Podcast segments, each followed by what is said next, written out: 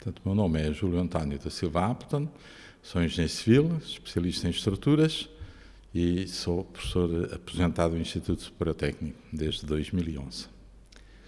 Professor, vamos começar mesmo pelo mais básico dos básicos. O que é que é betão armado? O que é que é betão armado? Bom, betão armado é uma composição de betão e de armaduras, não é?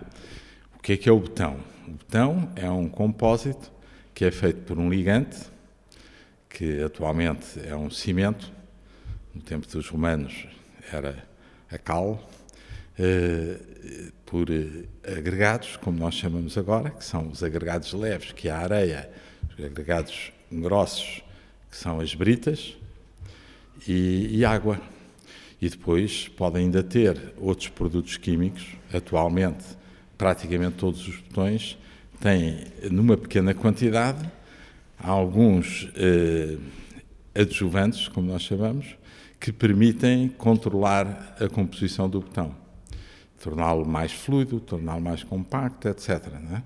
E, em alguns casos, os botões também têm uma outra componente nós chamamos adjuvantes, que se juntam ao cimento e que o torna mais compacto. É o caso das cinzas volantes ou de outros adjuvantes, mas numa quantidade significativa. Os, o, são os aditivos. Os adjuvantes são numa pequena quantidade. É? é? a química, digamos, dentro da engenharia de materiais. Não é? Bom, depois, durante muito tempo, muito tempo estamos a falar séculos, não é? Quer dizer, há botões identificados do século VI a.C., não é? A sério? Em pavimentos, realizações em pavimentos. Os romanos faziam botões, faziam botões há mais de dois mil anos, não é? Os fenícios fizeram botões, botões neste sentido. Eles tinham que transportar, não há dúvida que tinham esse objetivo, porque não tinham os materiais naquele sítio. Eles iam-nos buscar a quilómetros de distância para misturarem. É porque, digamos, já tinham esse objetivo e sabiam o que é que estavam a fazer, é? com os tais produtos que podiam servir de ligante. Uh, portanto, agora, no fim do século XIX, há uma revolução que é a invenção do cimento Portland. Portanto, aquecendo uh, as margas ou aquecendo o calcário com argila a uma determinada temperatura, conseguiu-se desenvolver o clinker que depois dá origem, digamos, ao cimento. E, e, mais tarde toda a industrialização do processo de cimento, em Portugal, isso, isso, estamos a falar da segunda metade do século XIX. O, a primeira fábrica de, em Portugal de cimentos é a fábrica de cimento Tejo, em Alhandra, não é? hoje da, da, não é da Cécil, é da, eh, da Simpor, não é? mas era a fábrica de cimentos de Tejo, não é? Estávamos em que ano, mais ou menos? E estamos a falar de 1890. Ok. Isso é uma revolução no sentido de passar a tornar acessível e fácil, quer em saco, quer em, em grandes quantidades, para ensilar é? o, o cimento. É? E, portanto, é de facto no, na segunda metade do século XIX que, que, que dá o grande desenvolvimento do betão. E, nessa altura, muitas construções eram feitas em betão a imitar a pedra ainda não havia o assumir, de, digamos, do betão, não é? E, portanto, muitas eh, casas parecem de alvenaria. Há uma construção muito interessante em Paris, que era a sede que vamos falar do sistema Enebic, no Quartier Latin, há uma casa feita toda em betão, com betão pré-fabricado, que parece, os acabamentos parecem cantarias, não é? Porque foi o objetivo, ainda era um pouco mascarar o betão, a parecer que era uma pedra. Na realidade é uma pedra artificial, praticamente, não é? Bom, mas depois temos a parte das armaduras. Né? Portanto, as armaduras normalmente são fornecidas em varão e, portanto, são um elemento muito resistente à tração e à compressão, se estiver dentro do botão? Porque o botão resiste muito bem à compressão, à compressão do que à tração. Resiste mais de 10 vezes, não é? E por isso, eh, quando se usou o botão nas estruturas, as primeiras construções foram estruturas em arco, porque um arco, grande parte da carga, do peso, que é uma grande parte da carga, eh, é, é transferida às fundações eh, através de forças de compressão. E, portanto, enquanto não se desenvolveram armaduras, quando passaram a existir armaduras, passaram-se a fazer, mesmo com os arcos, já não o arco todo cheio de betão, mas já com pilares e vigas eh, eh, uma estrutura muito mais leve com menos consumo de material. As armaduras de que me fala é imagine aqueles ferros que se colocam dentro do, do botão. Exatamente, há ferros na direção, se for uma viga, por exemplo, temos aqui esta viga, não é? na direção que nós vemos longitudinal da viga, não é? e depois há uns ferros transversais, é? que se chamam estribos, é?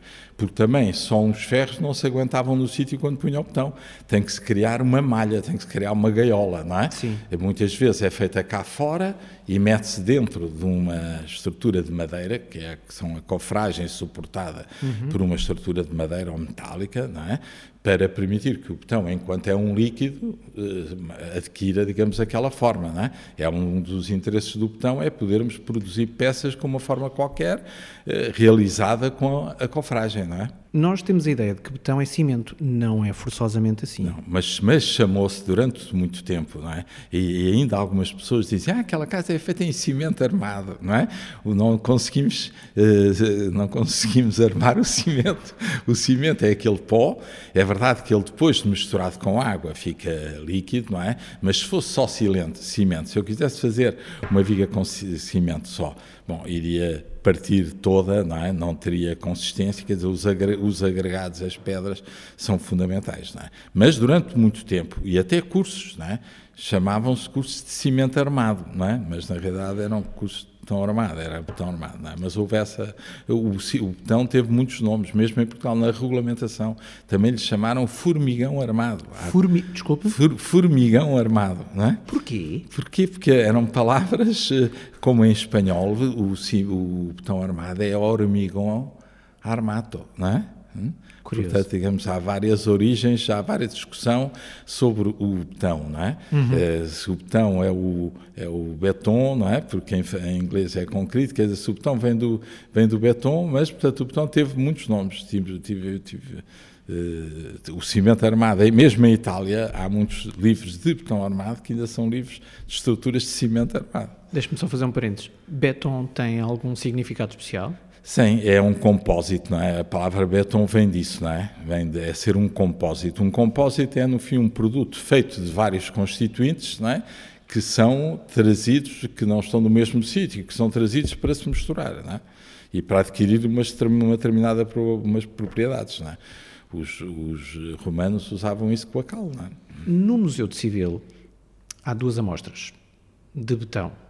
Uma do tempo dos romanos, já estivemos a falar nisso e parece um pão rústico.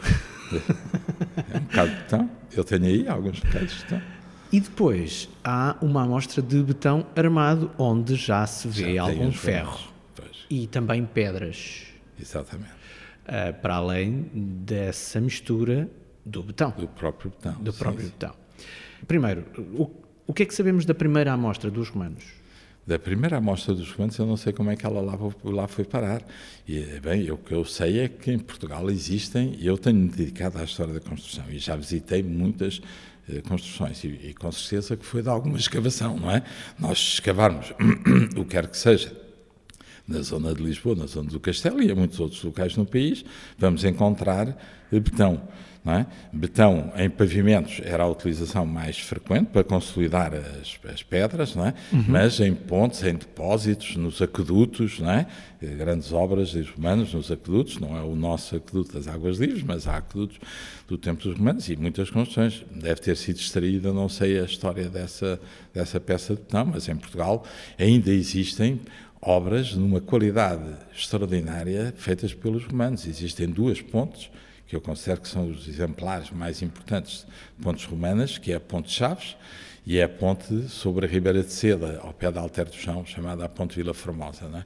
São duas pontes trabalhadas em, em, em, que usam o granito almofadado, quer dizer, é umas pedras que no exterior é uma cantaria, não é? Uma alvenaria é uma mistura de pedras de qualquer dimensão com a, com, com a argamassa, não é?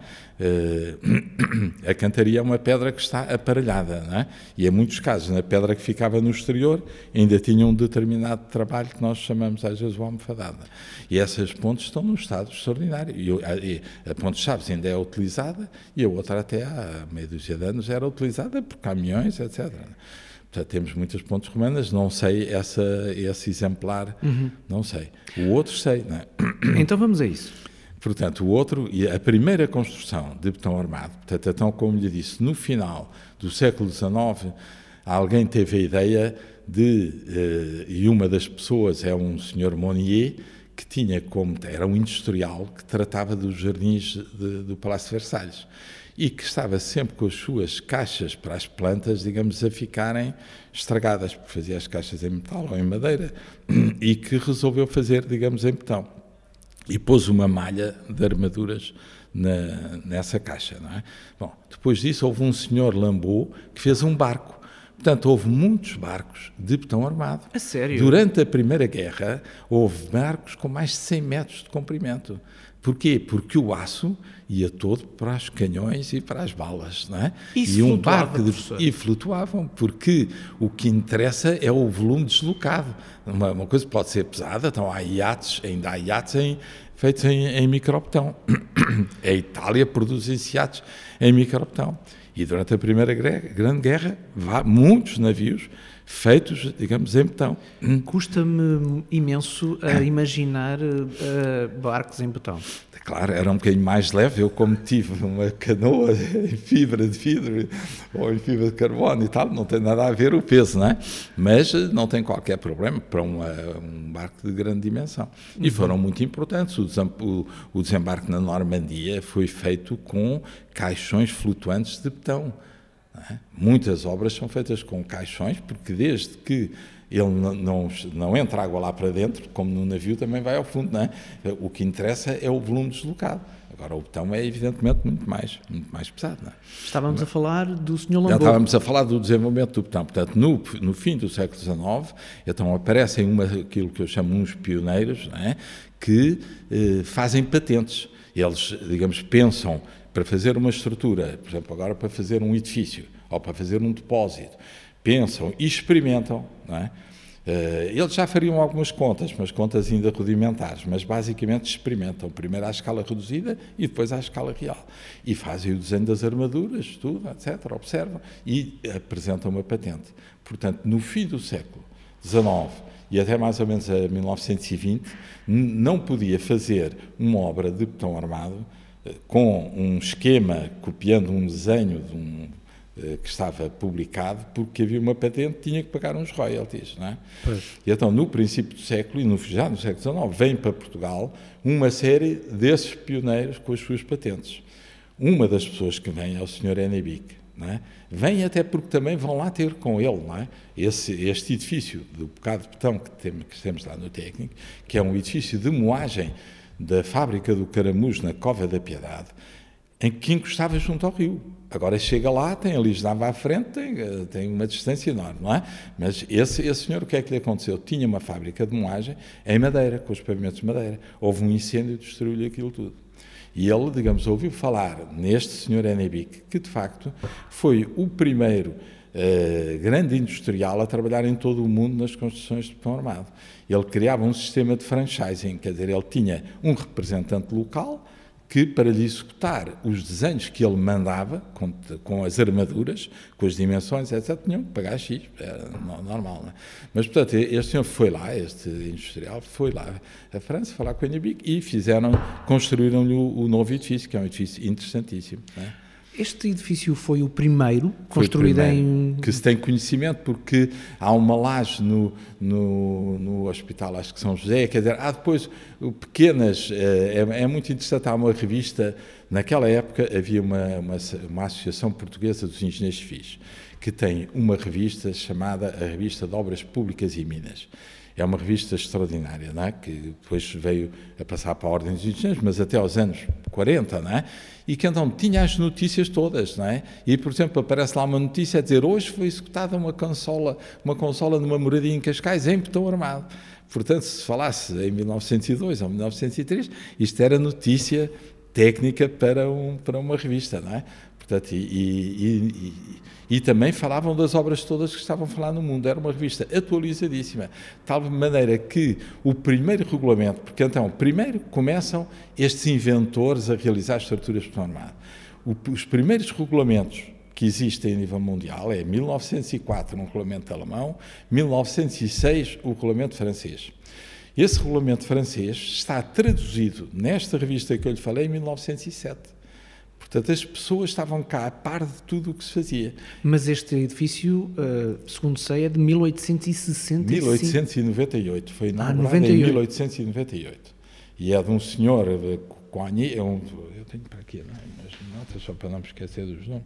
Pois, foi o Jacques Monet quem eh, construiu com os desenhos produzidos pelo Enebic, que tinham todas umas características nós quando chegamos a uma obra destas distinguimos, porque as vigas nos cantos são cortadas, em vez de ter uma aresta viva, são sempre cortadas. Os, os tais varões que eh, transversais, vá lá, perpendiculares ao da viga, não é? Eh, não são varões redondos, são chapas, não é? Portanto, há todo um conjunto, tinham também sempre estes quadros quando chegam ao apoio dos pilares, que é sempre uma boa ideia, nos apoios aumentar a espessura. Há uma série de características para os pilares e para as vigas, um edifício do NAB que ainda hoje eh, se conhece, não é? Portanto, estávamos em 1898. 1898. Quando uh, esta fábrica de Quando esta foi... fábrica é construída, não é? Eh, depois foi a fábrica Aliança, é? durante muitos anos. Agora é um edifício da Câmara Municipal da Almada e que eu visitei há muitos anos, quer dizer, eu comecei eh, quando fiz a agregação no técnico, em 1983, talvez, eh, fui visitar uma série de obras por todo o país. É? Fui visitar este edifício. Ainda tive a oportunidade de ver todos os desenhos do edifício. É? E é um bom edifício? E é um bom edifício. Depois visitei mais tarde, já não estava, já tiveram que abrir as portas para lá ir, etc. Já estava meio abandonado, não é? E há pouco tempo fui lá, nem me deixaram entrar e está com ar abandonadíssimo, não é? que é uma coisa que não, não se percebe, não é? Acho que a Câmara podia transformar aqui num espaço cultural ou o que quiser, não é? Mas, portanto, era um edifício com uma capacidade de carga e, pronto, um edifício industrial. Um edifício industrial é sempre um edifício pensado com vistas largas, não é? Este aqui também era um edifício industrial. Uh, mas, portanto, depois uh, uh, o NEBIC tinha representantes em todo o mundo. Ele uhum. tinha uma revista que se chamava Le Béton Armé, Nessa revista, em 1910, é muito interessante, eu tenho esses documentos todos, em 1910, surge uma, nessa, na revista surge uma notícia sobre as construções realizadas em Portugal com o sistema Enebic. E em que vem, digamos, este edifício, em que vem prima, uma das primeiras pontes, que é a Ponte Segens em Viseu, que nesta altura está eh, inundada por, um, pela, pela, pela, por uma barragem, pelo reservatório de uma barragem, é?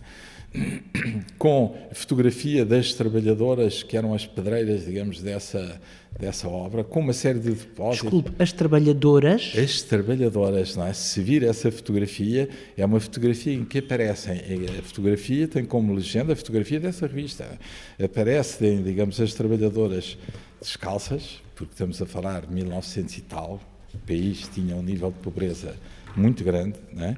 e, digamos, e as mulheres trabalhavam no duro como os homens, né? e pois. nesta obra só os homens eram só os carpinteiros. Mas, como deve compreender, era raro uh, o trabalho mais uh, duro e até de construção civil ser um naquela trabalho feminino, naquela altura, pelo menos historicamente em Portugal. Historicamente, mas não era, não era assim.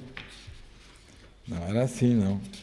Esta fotografia, aqui está a revista e aqui está a fotografia, se tiver curiosidade em ver. Aqui tem, está tem. a revista do Berton Armé, que pode ver na internet, tem lá as obras em Portugal. E depois tem, ah, no outro slide, tem lá em ponto maior essas trabalhadoras. Cá é? estão elas, com é, as suas saias longas. A maior parte estão descalças.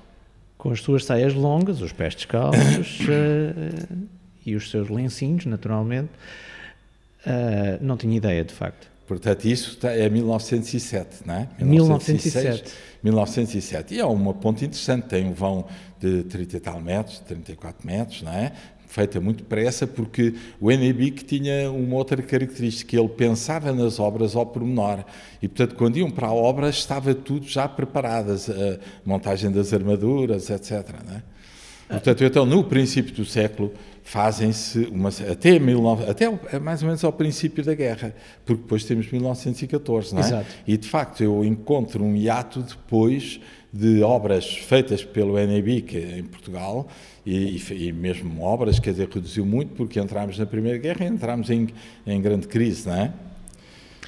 Uh, professor, aquele pedacinho que nós temos no Museu de Civil sabe de que parte do, eu falei para o, eu falei para o Gaspar Nero falei para o Gaspar Nero porque calculei que fosse ele que tivesse porque houve várias pessoas no técnico que se interessaram pela história do botão armado é? O, o, professor António Quintela que era um professor de hidráulica fez eh, pesquisas muito interessantes sobre as primeiras barragens Sim. É? existe uma barragem também feita pelo Enebic em que é um grande proprietário que é o senhor Barahona que eh, agora digamos que, que tem que tinha propriedades em Alcácer, Alcáceres, etc., resolveu fazer uma barragem. Também quis fazer uma barragem em betão e depois queria ter um passadiço em betão armado e também fez com o sistema Enebic.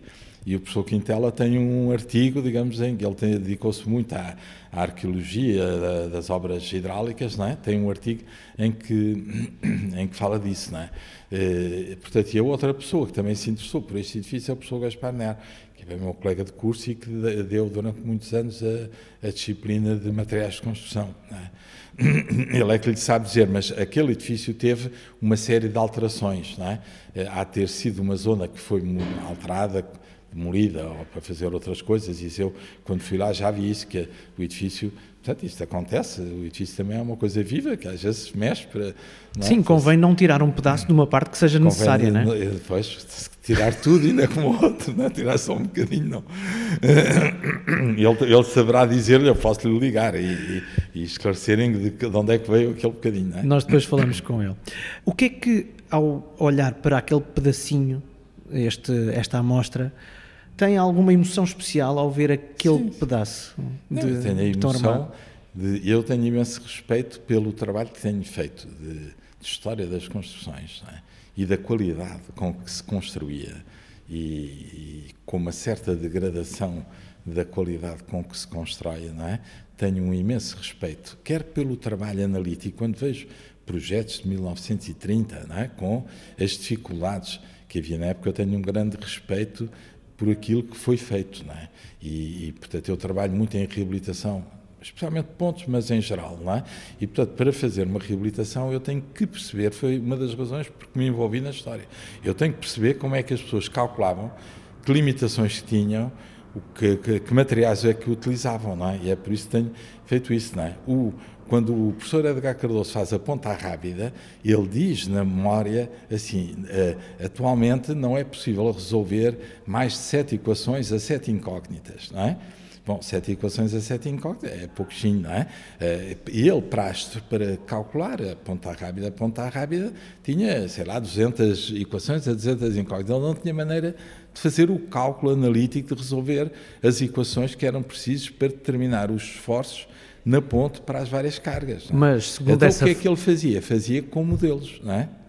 Portanto, ele desenvolveu durante toda a sua vida, digamos, modelos. Ele sabia também muito bem calcular, não é? Mas para as estruturas em que o cálculo não havia meios, não havia os computadores, não havia meios para resolver o problema, ele havia duas atitudes, ou, ou faziam coisas simples, e por isso encontramos muitas obras com poucos graus de liberdade, que é para ser fácil para poder calcular, não é?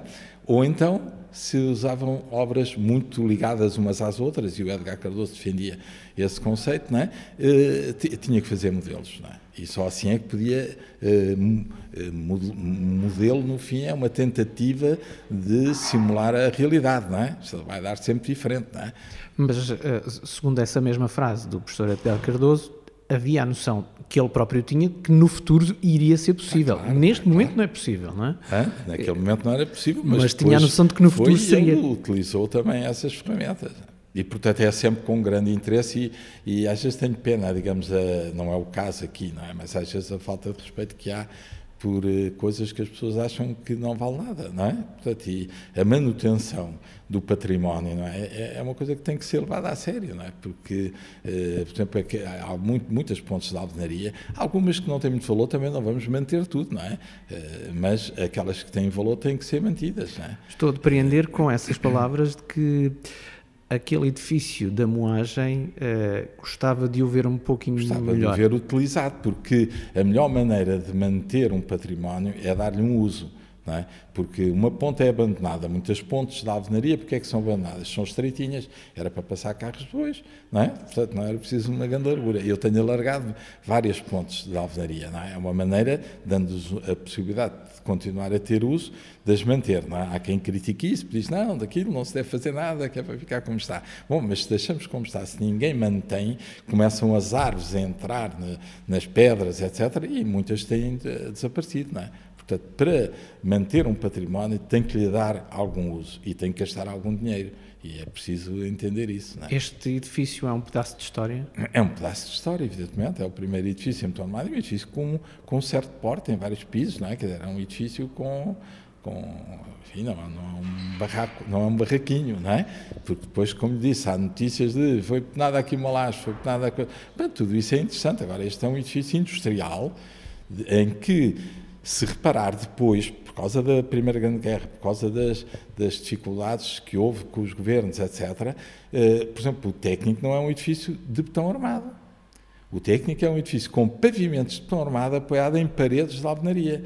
Quer dizer, houve um misto, durante depois de décadas, houve um misto em que desapareceu os edifícios integralmente em betão armado, porque aquilo é um edifício integralmente de betão armado, com vigas, lajes, pilares, fundações, etc o Instituto Superior Técnico, é? que é um edifício magnífico, é? projeto Pardal Monteiro, e que foi gerido diretamente pelo Duarte Pacheco. Não é? Construído cerca de 40 anos depois desta Sim, fábrica? exatamente, depois de 40 anos, não, é? Quer dizer, eh, não se quis fazer um edifício normado, e a maior parte dos edifícios dessa época, aqui, estes edifícios todos de, de habitação, não é? daqui mesmo, na Avenida Roma, até já posteriores ao do técnico, não é? são feitos primeiro eram pavimentos de madeira, que assentam em paredes de alvenaria. Depois, pavimentos de betão, não é? Que há quem diga a placa, não é? Pavimento de, de betão apoiado em paredes de alvenaria, não é? Só, digamos, nos anos, talvez 60, é que se retome uh, as estruturas, portanto, há alguns casos isolados, mas que se retoma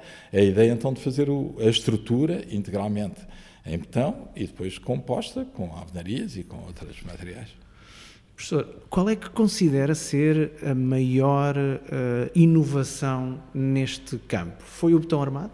Bem, depois do botão armado, há uma revolução que, que um, um grande engenheiro, que é o, o num artigo muito interessante, chama Une révolution dans l'art de bâtir, e que de facto é a grande revolução. Ele desenvolve o sistema de pré-esforço. É? Para as obras, estamos a falar ainda de botão armado, porque eu também me dedico e me interessa pelos outros materiais, não é só o betão armado. Mas, portanto, mas é, é por, ele desenvolve as primeiras patentes no princípio do século, mas de facto só depois da Segunda, da segunda Grande Guerra é que o betão, o que é que o pré-esforço se afirma juntamente com o betão, mas também para pré-esforçar outras coisas, não é? Eh, como um grande material de construção. E, de facto, o botão pré-esforçado, o que é que veio permitir? Ver, a ponte, por exemplo, São João, voltamos a falar do Edgar, podíamos falar de outros, mas a ponte São João tem um vão de 200 e tal metros. Uhum. Como é que era possível fazer aquilo sem botão pré-esforçado? Aquilo está cheio de botão pré-esforçado. O, um, o betão armado, uma viga de betão armado, tem uma altura que é da ordem de um décimo do vão. Então, a maior parte das pontes e edifícios, eh, o vão estava mais, mais ou menos limitado a 20 metros. Ver, com 20 metros já tinha uma viga com 2 metros. Já era assim um grande trambolho, não é? Portanto, se fosse fazer um vão muito maior, era uma coisa horrorosa, não é? Agora, uma, uma estrutura pré-esforçada com 20 metros, podemos fazer com um metro ou menos, de altura. Porque aqueles cabos compensam, digamos, a ação do peso próprio e transportam diretamente para os apoios essa parte da carga. Não é? E, portanto, o pré-esforço, não só como método construtivo, mas como material estrutural, dentro do betão armado, betão, armaduras, pré-esforço, foi uma revolução completa. E por isso os vãos começam a aumentar. É? Sim, e, a Ponte São João é impressionante. E deixa de ser necessário fazer só arcos, que cada vez começam a ser mais caros, porque para ter um vão grande, não é? A Ponta Rábida tem um vão de 270 metros, uhum. mas é um arco. Se fosse uma viga, está a ver a altura que tinha, era uma coisa monstruosa, não é? Para ser uma coisa estética interessante, não é? Portanto, é, é, e é por isso que, a partir dos anos 50, 60, o número de arcos que se executam em Portugal começam a diminuir. Porquê? Porque são muito mais caros do que fazer, então, em Há melhores opções. Portanto, a, a a grande revolução, o botão armado é uma revolução, mas é evidente, as, todas as estruturas tiveram e têm o seu eh, contexto de aplicação. Não é? As estruturas metálicas, o que é que têm em Portugal, continuam a ser, em geral, mais caras do que uma estrutura de botão armado para fazer a mesma coisa. Não é? Nem sempre, mas, mas são. Depois há estruturas mistas, que é uma mistura da estrutura metálica com o betão. Umas vigas metálicas, depois uma laje de betão, não é? Porque numa ponte normalmente quer ter uma laje de betão, não quer ter, ou no edifício, uma coisa metálica, não é? Pode ser a estrutura principal metálica, mas mesmo assim é mais caro em Portugal noutros países não, do que fazer, digamos, em betão, não é?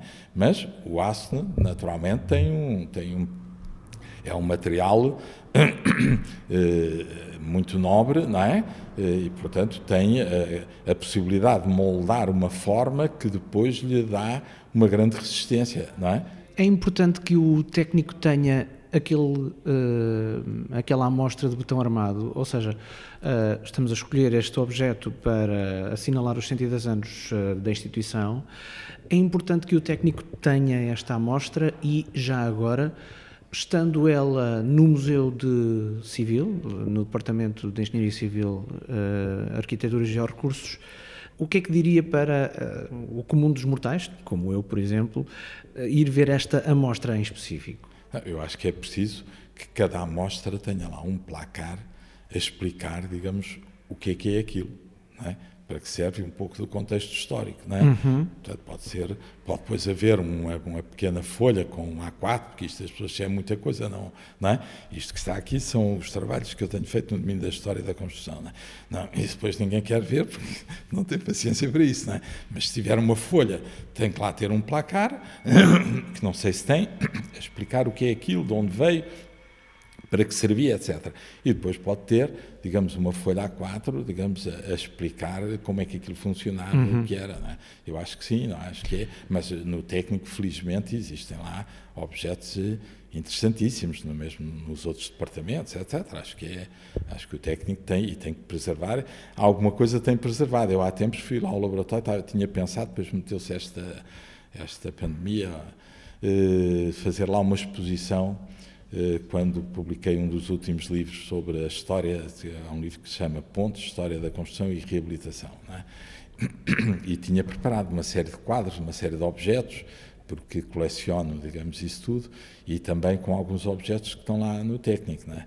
E pronto, e a minha ideia era exatamente, os quadros eu cheguei a fazer, quadros com a sequência, digamos, das obras, desde a primeira até obras recentes, etc.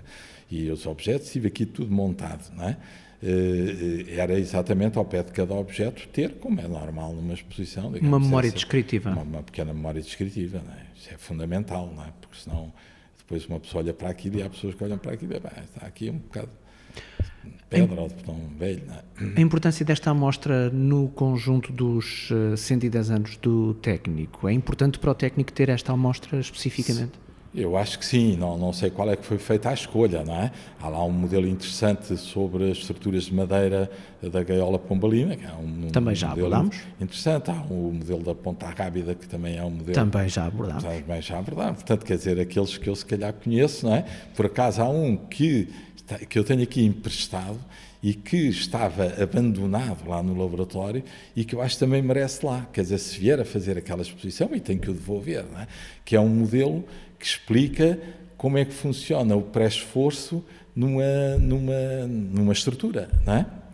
Talvez venhamos a falar nisso no Talvez futuro. Possa ser, possa ser interessante, não é? Está bem. Professor, estamos mesmo a terminar. Um, alguma coisa que não tínhamos referido nesta nossa conversa uh, e que veja como relevante na, na, para, para contarmos esta história desta amostra de botão armado? Portanto, esta amostra, uh, acho que já falámos um pouco, já falámos um pouco de tudo, não é? Quer dizer, dos, dos, dos pioneiros, não é? Eu incluo os pioneiros do botão armado, incluo o Edgar Cardoso. O Edgar Cardoso já nasceu em 1909 ou qualquer coisa assim, mas de facto foi o grande engenheiro projetista do século XX em botão armado, é? sem dúvida. É? mas há muitos outros, não é? Quer dizer, isto, isto é uma conversa que dava para horas, não é? Eh, não, não sei se, uh, se falta assim alguma coisa. Há muita gente, não é? Um aspecto importante que eu sempre realço é que uh, uma obra é, muitas vezes atribui-se só a uma pessoa, mas, digamos, uma obra é, é um contributo de muita gente, não é? Quer dizer, vê-se uma obra e diz, ah, aquela obra é do Edgar Cardoso, aquela obra é do Maiar e tal, mas eh, quantas pessoas colaboraram com ele, quantas pessoas executaram, não é? Por isso, eu agora fui fazer uma conferência a Guimarães e, e procurei que nos slides tem lá o arquiteto, o engenheiro e o construtor. Porque eu vou à internet procurar uma coisa qualquer sobre uma construção, só está o arquiteto. Ora, o arquiteto é importantíssimo no edifício, como o engenheiro é nas pontes, não é? mas nem o arquiteto nem o engenheiro fazem nada sozinho. Não é? E ter e não esquecer o construtor, não é? Nesse, nisso, Edgar Cardoso era, era, um, era exemplar. Uh, assinava, assinava, mas também tinha, tinha um engenheiro uh, tinha predileto, sempre, entre aspas. Colaborava tinha, com ele e o construtor nunca esquecia disso. E tinha chefe de obras, etc, etc. Isso agora está meio esquecido. Se soube uma construção qualquer procurar na internet, vai ter dificuldade, porque eu tive dificuldade em encontrar quem é que é o engenheiro e o construtor, etc. Agora é arquiteto e empresa arquiteto e empresa. É? Empresa de construção, Exatamente. não é? Empresa de construção, quando está